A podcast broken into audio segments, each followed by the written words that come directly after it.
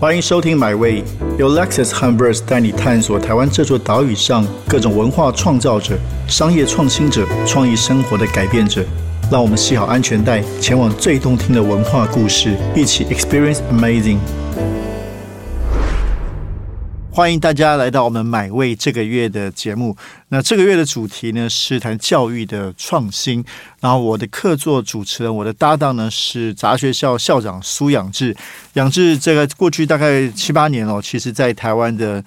他是个不乖的人，教导大家如何不乖，如何用新的思维去挑战既有的体制，尤其去颠覆。教育这件事情哦，所以今天很开心，他跟我一起来访问不同的来宾。那我们今天的来宾呢，很特别，他是长期在瑞芳这个地方成立了一个新春芳书院，自称这个他的 title 很特别，叫山长哦，新春芳书院山长。那他名字是施成仪。那成仪这两年，其实我自己很多去访问他，他去年获得新北市文化奖，等于是在地方的文化教育知识传播上就创立了一个新的典范。好，我们先欢迎养志以及陈怡两位好。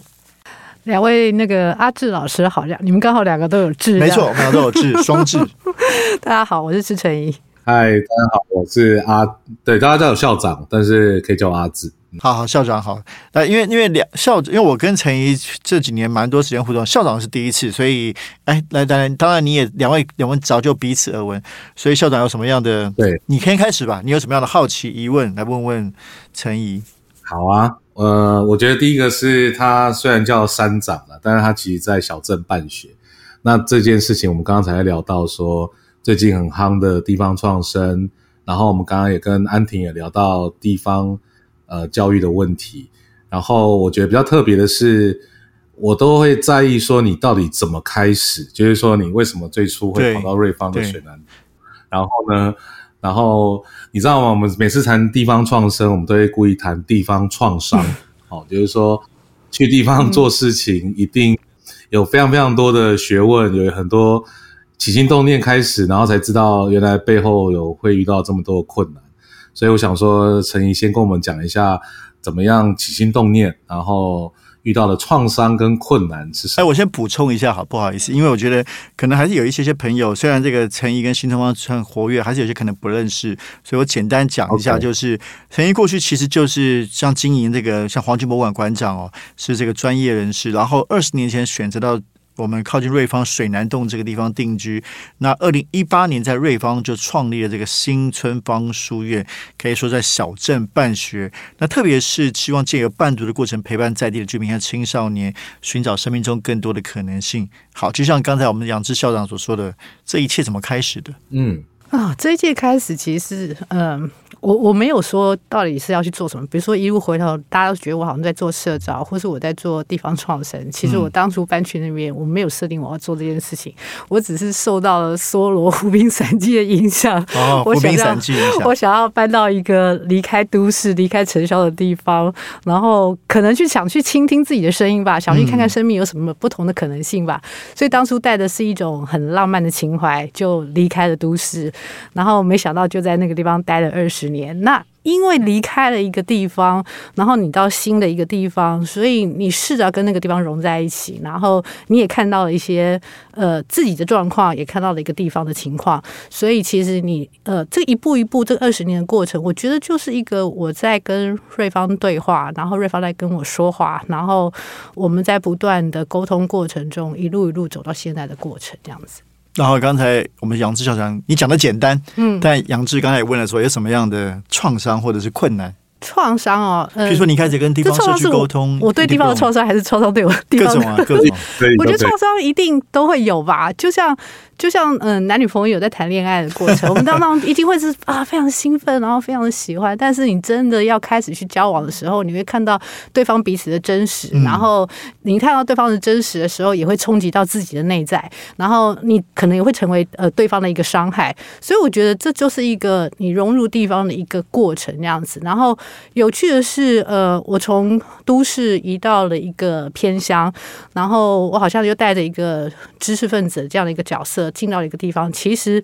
我觉得那个反差其实更大的样子。然后你可能带着一些傲慢，然后你可能带了一些理所当然，然后你可能带着一些你就是要来带给别人更好的东西的。但是呃，经过这个过程之后，你发觉好像你。只是整个过程有时候有时候是在一个自我感觉良好的过程，就是，嗯，我我们以前在受知识的教育过程中，我们可能认为有一些好的标准、好的价值，好像只有一些很单一的东西。嗯，但是你从来不知道，呃，这世界其实有很多的面向，然后每个人要的东西都不一样，不代表你觉得好的东西，别人就一定要买单这件事情。所以这个过程中，其实对我来说，其实冲击很大。嗯，对，那我可能也造成了别人的伤害，然后呃，那些回馈对我来说也是很大的冲击。对你说创伤吗？嗯，我倒没有呃来认为它是一个创伤，而是我觉得那都是一份一份的礼物。然后在这个一份礼物过程中，你才有机会可以更靠近你自己，然后更理解呃原来我自己是一个什么样的人。然后透过一个地方，能更就像当初梭罗带着我。走到了一个地方去，我终于知道了，那个带到地方绝对不是一个，因为你在一个地方待久了，你就会听到自己的声音，而是因为你透过的跟当地的人事物，然后产生的冲击，然后沉淀回馈了之后，你最终才会看到那个最深的那个自己。哦，当初为什么出发？真的好棒哦！那你可不可以举个例子，像你刚刚说这样的过程，一些小故事，一些小故事哦。对，什么样的冲击让你？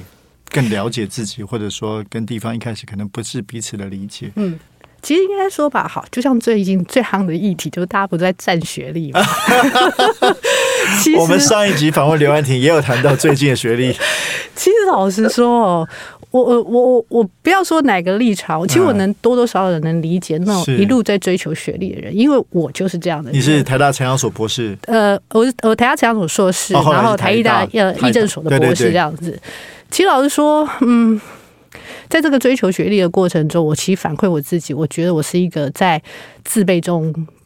就你要透过这些标签，嗯，来让自己成为一个人，然后那个人是你形塑出来的样子，然后别人看你的方式也不一样，别人会比较尊重你，或是我觉得那个那个其实是一种内在的一种空虚，这样就像我以前啊，很害怕、很恐惧的是，如果一个人只有高中毕业，那是要怎么办？对，我会觉得这在这在过去的教育。环境里面会觉得好像是一个被打叉叉成为一个无用的人，嗯，但是当我搬到瑞芳生活之后，我非常的讶异，是我周边人几乎最高学历都是高中毕业，我那时候就觉得天哪，那这些人是要怎么办呢？真的，我这样讲可能有点有点冒犯，但是我当时真的我就觉得说天哪，就这样子要怎么办？这生命要怎么办？这样子，但是真的真的，你跟他们在相处，或者你真的在那边久居了之后，你就觉得说，嘿。好像也没有，生命很多种可能性，对不对？可是以可是以前呢，我们我们就被教导成生命只有一个很单一的，你就是必须在这一个体制内，然后一路的跟大家竞争，一路的冲，然后一路更单一。对，就是。你你忽然发觉，哎，这些你过去很害怕成为的人，然后你很怕恐惧成为的人，其实没有你想象中不好，甚至活得比你还精彩。而且他很多生命的包袱，他可能早就已经放下了，因为他没有像我们这么的在意一些东西，然后有一些应该不应该，然后有一些人生的规范一直把你紧紧的扣住。你会发觉他们生命更轻松自在，而且他们可能早就已经放弃了在那个游戏规则里面追逐，然后可以去追寻更好的自己。所以你就觉得说，哇。这对我来说其实是一个很 很大的很大的冲击，但是这个冲击其实也经过了一个互相在沟通磨合的过程，这样子。对，对，阿志应该很多想法，因为他主张这个不太乖世代，来，你们 你们对话一下。嗯，其实应该说我们的教育都是以学科为本啊。嗯，那现在其实我们一直在提倡以社会为本。那我觉得陈怡他就是。本来在那个框框内，然后突然跳到地方，其实这就是我们在社会里面所学到的，嗯，然后都会自我对话，然后其实我就是真正也是从学校里面出来，才真正找到很多呃各个面向不同的可能那我我觉得比较好奇的哈，我们再继续问哈，因为刚刚时间会有点来不及，就是 呃。你在那个新春芳书院啊，就是你你去创办的时候，就是你觉得对这件事情，除了对你的影响，还有对这个地方会带来什么样的影响吗？对，应该说我也发了这个问题，就是从上面你刚才说的，学历的确不是最最重要的事情，教育也有很多种可能性，哎，可是可能知识还是蛮重要的，对不对？所以特别是你在那边创办新春方书院的时候，当时什么样的想法？其实这个东西就发了我刚才说的，就是那个生命的冲击，让我重新在思考，到底呃学校这一路。他到底要带我们去到哪里？真的。然后我们不断的累积这些知识，然后这些知识最后到底要引导我们去哪里？那也许我们累积很多知识，累积很多的方法，但是其实我忽然到了头之后，我忽然发觉，当你生命遇到一些很大的冲击的时候，其实学校所带给你的东西，或是我们所累积的那些知识，完全是无能为力的，因为那个只是很单纯的是。你跟自己的关系，你跟他人的关系，或是跟他人的冲突这件事情，这个是学校从来不教的。我们可以累积非常多的知识，但是从来没有人教我们，当我们生命遇到一些困境的时候，我们要怎么去离开这件事情，或者我们要怎么去影响这件事情，甚至是随着你年纪越来越大的时候，你开始会有一些。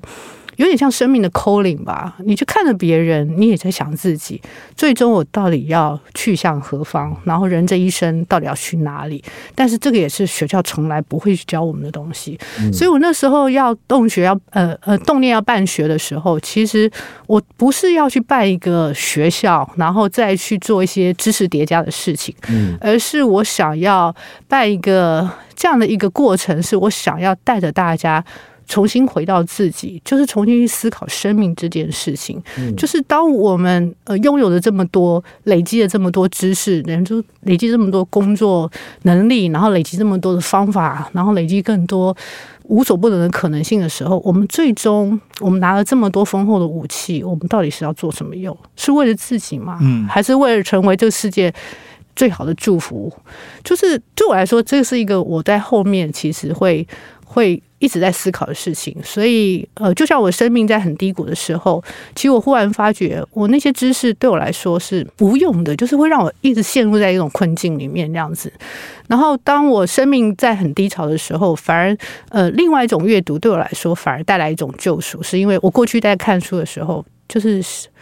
知识对我来说就是要赢过别人，要考好的成绩，然后。要知道比别人多，所以你在谈话的时候内容就更丰富，这样你就会在社群里面突出这样子。但是后来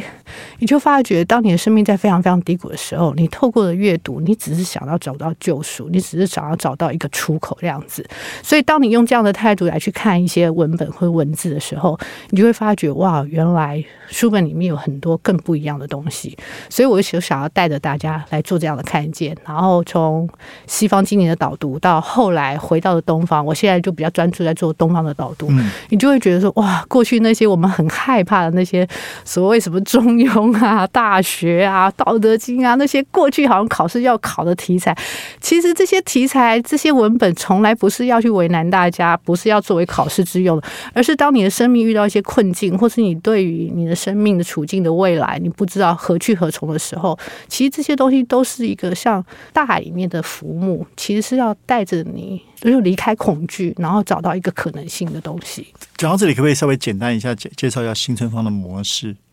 呃，什么样的模式？就是平常开课的状态啊，然后英语的模式，比如说一周几天啊，是怎么办学的？刚开始的办学，其实我都是做实体的导读这样子。然后我刚开始就是由我自己的喜好出发，然后我就会找一些特定的书，就帮他导读这样子。所以，呃，那时候的方式是大家就来到了新春方书院的习书房，然后我们就聚在一起，然后我就为大家导读，然后会有些讨论这样子。然后这当中当然也有衍生了一些呃一些读书会啊之类的。然后对我来说，办学的核心。有三个嘛，一个就是阅读文本，就是阅导读书；然后一个是阅读人物，就是我会找不同的人来分享他们的生命经历这样子；然后还有一个是阅读地方，因为我希望新庄书院变成一个呃外界的人来认识瑞芳整个大瑞芳的一个窗口这样子。所以如何透过新春方重新去阅读，重新去理解瑞芳是一个什么样的地方这样子？对，所以呃，可是现在目前改成线上，是因为疫情之后，所以我们的导读都改成线上了。嗯。哎，阿志，通常来的人一开始跟到后来有什么样的变化吗？然后其实很有趣诶，我当初在办导图的时候，我就在想说，应该是没有半个人会来这样子。对，然后因为因为对方就是一个，它就是一个劳动城市，然后你 你那时候就觉得说，嘿，会不会没有人来这样子？就没想到我们办的第一场导读。居然来了三十几个人，其实我我也非常讶异。那地方很多妈妈吗？还是 哎、其实我也很讶异，想说到底哪来三十几个人？其实很很很妙，是里面有一半是在地人，那在地包括了瑞芳区，然后四角亭啊、基隆啊，基隆其实都算在我们的范畴之内对这样。然后可是有一半是从台北来，甚至有从新竹来，然哇后到后来有人是从台中或台南来，他们就坐高铁来这样子。所以呃，对我来说，其实我觉得还蛮有趣的是，这些来参加导读的人，呃，有些当然是在地，然后有些是外来者，到后来变成瑞芳是他们很熟悉的一个地方，是因为他们固定时间，他们可能就来听我们导读，所以他们可能就坐火车来啊，或者是坐巴士来之类的，所以他们来这边可能就要吃一点东西或什么，所以他们就会记得说啊，街角的那个三角窗的那个金牛角的牛肉面特别好吃，他们就会去那边吃。所以我就觉得，哎、这是一个还蛮有趣的一个互动过程的，嗯就是就是透过新东方书院，他们好像变成了一个瑞芳的所谓的关系人口这样子嗯嗯，嗯然后瑞芳这个小镇对他们来说再也不陌生了。所以现在都全线上现在全线上，每个礼拜二的中午十二点半。哦，这么特别，中午十二点半。对，因为趁大家吃饭的时候配便当听那样。那其他时候那个空间呢？其他的所有的空间，其实我们会有一些固定的课程。不过因为这两年因为疫情的关系，老实说，呃，我我也还在摸索，这接下来到底要怎么样？是因为有时候能开，有时候不能开。然后我们有时候是一季一季开，然后每次每一季不同的时候都会有不同的店长在那边跟大家互动那样子。对，阿志，我觉得，因为我发现你有艺术的背景，然后有城乡所的背景，两位校友了？台一大，对，然后我我觉得我们在教育里面常常在讲啊，就是说，呃，大概就是两种关系，嗯一个是你跟世界的关系，再就是你跟你自己的关系。嗯是那我觉得刚刚你在谈的时候，其实我们比较少去关注我跟我自己的关系。我跟我自己的关系要怎么去理解呢？其实还是要透过社会，透过你碰到的不同事情。那我我觉得刚刚你知道吗？生命啊，教育本来就是在找帮助你找到呃生命很多关系的一个问题。嗯所以我看到你谈到人与人的连接啊，其实杂学校一直也在做这个事情，因为我们觉得就是整个社会，我刚刚讲社会为本的话，其实这社会脉络实在是非常复杂。然后你在这里面啊，就是因为你也是体算体制教育，你刚刚提到嘛，然后觉得说，诶，如果真的只念到高中怎么办？好、然后但是你们现在就是，哎，你现在看到如果呃在瑞芳有什么样教育上体制的问题？那我想说，我你的观察，是呃，你怎么把你现在的一些体悟啊、认知，去带给所谓的教育，或者是他们这个体制内？好、我我我相信你有在扰动一些事情，可不可以跟我们分享一下？嗯，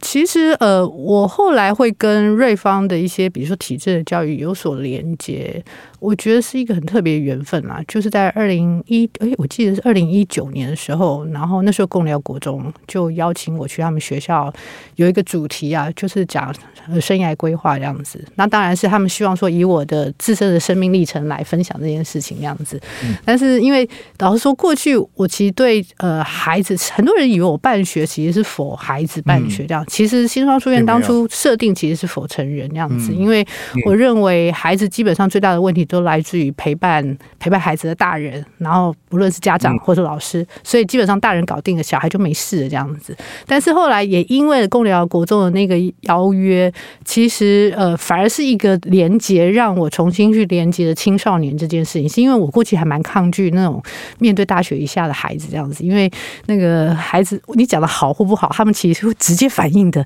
然后因为我这个人是一个呃是一个没有什么自信心的人，然后又 我又很害怕受伤这样，所以我是不太敢去挑战的这样。但是那时候刚好我那时候在导读了一本书，叫做《沉浮实验》这样子，然后那一本书其实就在讲说生命有一条生命之流，我们愿不愿意放开自己的应该不应该，或是自己的喜好，然后去打开你的心，然后去迎接那些所谓的生命中的邀请。就我那一次我导读完的时候，我就邀请那些跟我导读的朋友，就说：“哎、我们要一起来做这个挑战。我们从今天开始，然后那些挑战如果来来来欢迎我们，不论我们喜不喜欢，我们都要答应。”这样就没想到我第二天就接到这个电话，所以那就是硬着头皮把它接下来。但是其实呃，时间越靠近，我就越害怕这样子，因为我不知道我要怎么去跟孩子面对。然后呃，孩子对于我的我的故事，对他们来说可能不一定有趣这样子，所以我就在想说，哇，我要怎么硬着头皮去做这件事情？但是那时候刚好机缘，因为我那时候儿子在看《鬼灭之刃》那样子，然后我就忽然然那时候有个动念，我就觉得，哎，国民之间这样的议题其实还蛮适合跟孩子来做交流，因为当时当时的处境其实是大人们都知道，呃，鬼灭之刃非常的红，孩子都在那疯传，但是大人不知道鬼灭之刃在讲什么，但是孩子非常的喜欢，所以我就在想说，我可不可以用孩子的喜好来做一个切口来跟他们对话？所以我后来就准备了导那个导读鬼灭之刃，然后去跟他们做这个连接，这样子。就没想到那一次，就没想到那一次就是呃获得很很大的回响，对，因为那一次到那个礼堂的时候，所有的小朋友都在鼓掌，都在拍手，而且是自动鼓掌拍手。这样校长就说：“这是你是有史以来那个我们请了外来的那个贵宾们，然后第一次有小孩这么的开心的主题。”太有梗了，没有，因为因为所有的大人来呃设定的主题都是。都是要去，都是去讲，呃，大人觉得小孩应该要知道的事情，大小孩应该要学的东西。但是我们从来没有从孩子的角度去选他们喜欢的东西，这样。所以那那一次互动，其实对我来说，呃，我也也激励了我这样子。然后可能也因为那个互动，其实引发了一些回响。所以后来我就在几个学校就开始去分享《鬼面鬼面之刃》巡回演讲，也没有，就是就做一个互动。然后甚至后来，后来我就开始研究很多的动漫这样子，然后。后呃，后来就用动漫，然后进到校园，跟孩子们做一些互动那样子。所以也因为这个原因，我才有机会进到了校园。但是我比较理解的，可能都是东北角这边的偏乡的孩子的状况。其实，嗯，我这几年在接触的过程中，其实我有一点感慨，就是说，其实很多人都觉得偏乡的资源很少，然后很不够。确实。偏向资源是比较不足，但是呢，其实，呃，我所遇到的很多的校长或是呃老师们，其实都很努力的在为偏乡做一些努力，他们甚至是用有限的资源，甚至他们连接非常外很多外在的资源进到了校园里面。所以你说资源上面，我甚至觉得有些资源甚至是比台北还多的，因为那边的孩子少。所以每个孩子都是可以照顾到的，但是可是到最后会落在一个问题是，最终还是在家庭的问题。就是当这些很好的资源落到了偏乡的时候，孩子有时候是收不下来的。对，比如说像我小孩，他们常常就会，比如说啊，有什么免费的什么英文课程啊，什么，这是可能在台北都是要。都都要是排队，或是你要付钱的，甚至是呃，我前年我还办了那个呃为青少年的一个阅读跟自由写作课这样子。我那时候跟校长说，我说校长，我这边有些名额，我就免费提供给瑞中的孩子这样子。校长就跟我说，他说嗯，校长你不知道，不是说不用钱他们就会来这样子，因为 因为基本上对对对，这些东西其实是是家长要把关的。家长看到好东西的时候，他们是会帮孩子去争取，然后逼迫孩子去。但是如果这个选择权交给孩子，的话，没有一个孩子喜欢学习的，所以在瑞芳的孩子有很大的问题是，他们有大多的父母可能不在，隔代教养，或者他们可以没有空，所以他们没有办法去把关孩子的学习。所以当这些要或不要这件事情的选择权落在孩子身上的时候，孩子通常都是勾我不要，就是不同意不参加这样子。所以你会觉得说，哇，这个。其实资源永远在，而且资源非常的丰厚，只是他们没有办法收下来。这其实是我这几年看到一个其实最大的问题。所以后来我那些课程很多都是台北的孩子，因为妈妈妈妈们一看到就哇这个很好，马上抢这样子。所以你有时候就觉得这件事情，我现在还没有答案，我现在没有答案，但我知道这就是一个偏向很很很现实的处境这样子。嗯，其实铁子你知道吗？其实我们接下来下个访问的陈爸哦，台东的孩子的书，他们也是从一开始陪伴这些孩子，后来发现，你知道这社会问题就是一步一步就发现说其实是家庭出了问题，所以他才会又跑到家庭。那你知道这个这个整个问题如果一连串要解决下去，那是整个社区哦发展等等的，那也要够待够久，然后你有你有。关注到这些议题，你才慢慢发现，然后这个东西真的没有那么简单哦，就是因为对，你看他用生物做这么久了，他们现在已经在做社区医疗哦，然后因为隔代教养，然后是，所以他基本上是在做一个很像社区发展，挖掘后面的问题、社会脉络哈。嗯，对对对，他就是你一个一层一层解决下去，其实你就会看到，原来教育问题通常都不是出现在教育本身，嗯。这是整个社会的问题，所以你刚刚提到我非常有感就是说，包括呃家庭教育啊、隔代教养，那资源比较少，所以其实真的要，我后来也觉得，为什么我后来本来在做教育议题，然后怎么后来都在处理一些社会的一些，其实每个都是环环相扣。但我比较好奇哈，因为你的孩子在这个环境，他跟都会的孩子应该会接触到，因为刚刚讲环境很重要嘛。那你有没有发现他在这边？其实像都会的孩子，我就觉得他感觉活得好好好开心哦，他有好多好玩的事情可以做。你的孩子是自学吗？还是他是有上学校体制学校？其实我要说明一下，就对我来说哦。自学无关于到底是在体制内还是在体制外，我觉得自学其实是一种态度，一种学习的态度。所以，我孩子，我孩子国一的时候，就上去年的时候，一年确实是在自学，但是他今年在学校这样子。因为，呃，对我来说，我觉得你你需要在不同的场域里面去。去试着去学习，你才会知道哪样的学习对你才是最好的。就像我儿子，呃，去年虽然号称在自学，但是我并没有觉得他有在好好学，他有学会自学这件事情。所以，其实我觉得自学这可能是每个人一辈子都在。学着的路径这样子，因为最终是到底什么会去引发你内在的学习动机？你渴望学学会，你想要把它学好，然后成为你生命中的一环。我觉得这件事情其实真的没有那么容易。然后我自己也是带着他离开体制之后，其实我回头来看体制这件事情，我反而对于体制有一种有一种感恩。你会知道，其实体制教育虽然到现在有很多很多的状况，然后有很多的问题，但是你知道这些东西的出发点都是基于善意，只是说人的能力有限，我们到最后要去面对这么多的人的时候，有时候不得不就会在这里面。呃，产生很多的矛盾，产生很多的困境。但是你也知道，在现场中，这个第一线的教育人员们，其实有很多人很努力、很努力的在在努力做这件事情，这样子。所以，我我觉得，觉得嗯。这个自学这件事情对我来说现在还在进行式，老实说，然后我也很困惑，然后包括了呃，我过去的时候我很多的同学，因为很多同学他们都在台北嘛，所以他们都一直有时候都会替我烦恼，甚至我姐啊，我家人都会替我烦恼，因为他们就觉得我把我的小孩也放到一个一个这样的地方那样子，但是我过去没有特别在意这样子，但是我最近开始有一点在意的是因为。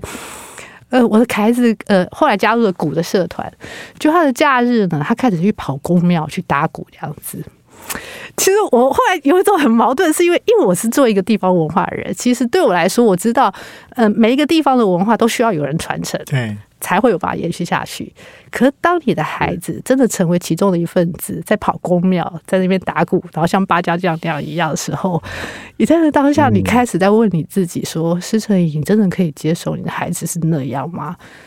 我我不得不说，对啊有什么不能接受？对，如果那个是他的兴趣、热情的话，我那时候就跟他说：“我说你可不可以不要去打这样子？”然后我 我就跟我说：“为什么我喜欢的东西你都不让我去打？”所以我在这个当下，我就觉得说，思成你到底在怕什么？这样子，就是明明明明你。嗯，你你你所学所认知的东西，这件事情就是这样。可是，当你的孩子真的踏上这条路的时候，你会很多的恐惧害怕，因为你知道，在那个环境里面有很多是你你不可控的，嗯嗯，这是现实的问题，不可控。然后那边的人、那边的状况，可能那边的整个氛围，对，但是你就会很担心害怕。说，当然我是一个成人，我就觉得，呃，我已经是一个独立的自己，所以我到任何地方，我至不至于受到影响。但是我会担心我的孩子是他还在成长的阶段，他。会不会没有办法去控制他自己？所以，呃，确实，我我在这个过程中，我也看到我很矛盾的部分，然后开始觉得说，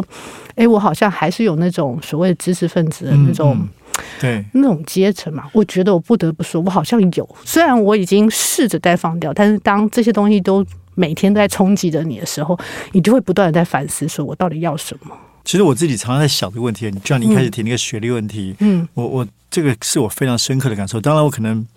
没有资格去讲太多，因为我们就在一个比较安稳的道路上，嗯，啊，那可是我就就像陈毅刚刚说的，你说那个生命的可能性，嗯，比如说我自己也是后来读到博士班，嗯，那我发现其实这讲起来很讽刺耶，也许一路在念博士，然后回到学校，其实生命。的路更单一，嗯，非常非常单一，对不对？所以我自己也害怕这个事情，所以我后来博士没有念完离开，然后做写作工作。但是你一方面，我真的觉得生命有不同的可能。你你你，如果用最世俗的标准来说好了，功成名就，嗯，那其实我这认识太多的朋友，台湾最优秀的设计师是复兴美工毕业的，嗯所谓的高中高职毕业扎实啊而且呃不是，而且超赚钱。现在 有名的设计师，对我跟杨志都认识一大堆这样的人，嗯对，那是高中高职毕业，复兴美工有才华。那你不要说复兴美工，那你更走了职人，哇，他赚钱的也很多。嗯这还是最世俗的所谓功成名就的标准。是如果不是功成名就标准，一个一个护士，一个老师，我觉得他如果很快乐，有什么不好？嗯对我常觉得为什么一定要追求那个世俗的功成名就？嗯所以我会觉得说，当然，我觉得教育应该比较重要是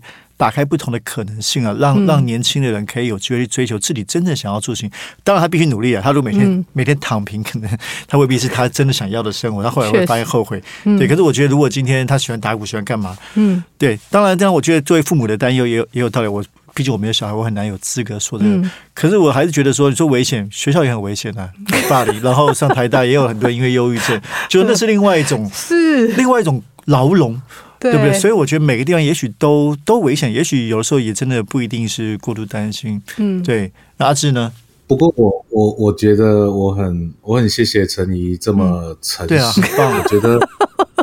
没有没有，真真的真的，我觉得真的要面对教育问题，嗯。其实要很诚实，是。就是不能说呃哪边好，然后他追求热情，其实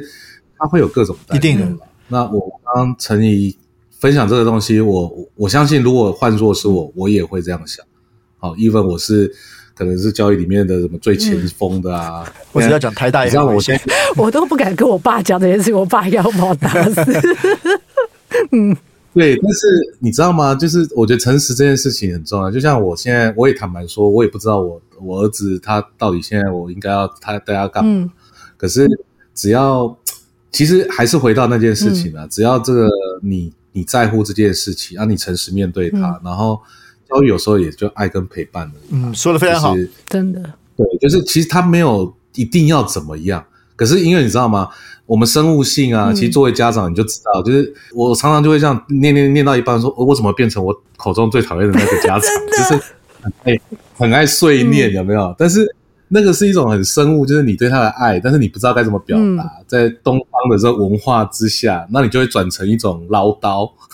一种这个这个很难控制，所以我们也是一直在学习，然后中间在调整。嗯。可是刚刚你你谈到的那一个，其实你刚刚说，比如说公庙文化啊，然后那个社区，我跟你讲，每一个其实包括在做地方创生的家长，他们自己都会有这样的忧虑。嗯。那这个我觉得本来就没有标准答案，那就是中间，就像你到了这边，嗯你也开始在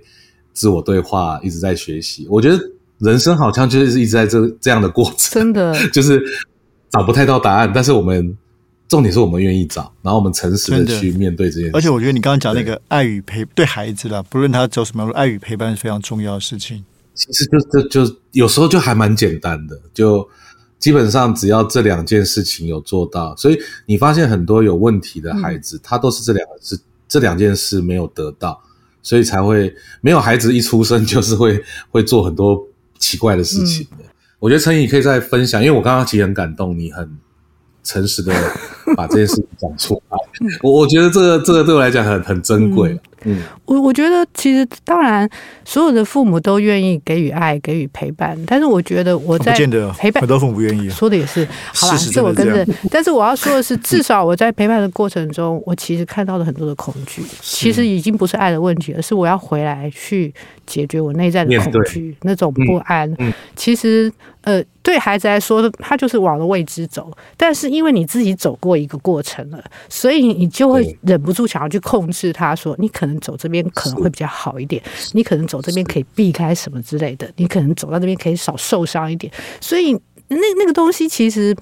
你说的你的孩子真的会跟你一样遇到那些事情？不知道，其实可是我觉得那个有点回到了自己的生命成长的过程中，你可能遭遇一些挫折，然后遭遇一些困境，然后可能在那个当下你没有办法好好去修复好自己，所以你带着一个伤在成长。所以当你的孩子又开始一个生新的生命历程在走的时候，你忽然要回去面对你那时候没有处理好的那些伤口，然后那些恐惧跟害怕，所以你会觉得哇，天哪，那好像生命又 again，你知道吗？就觉得哇，怎么会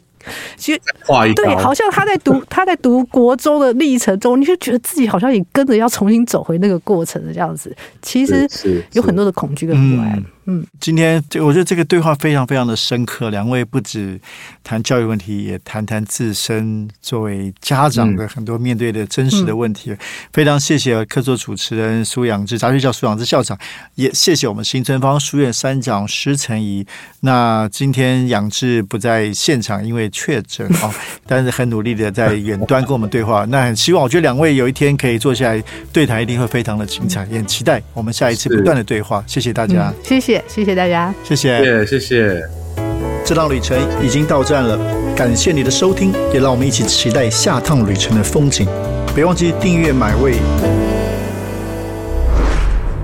本节目由 Lexus 和 Verse 文化媒体联名出品。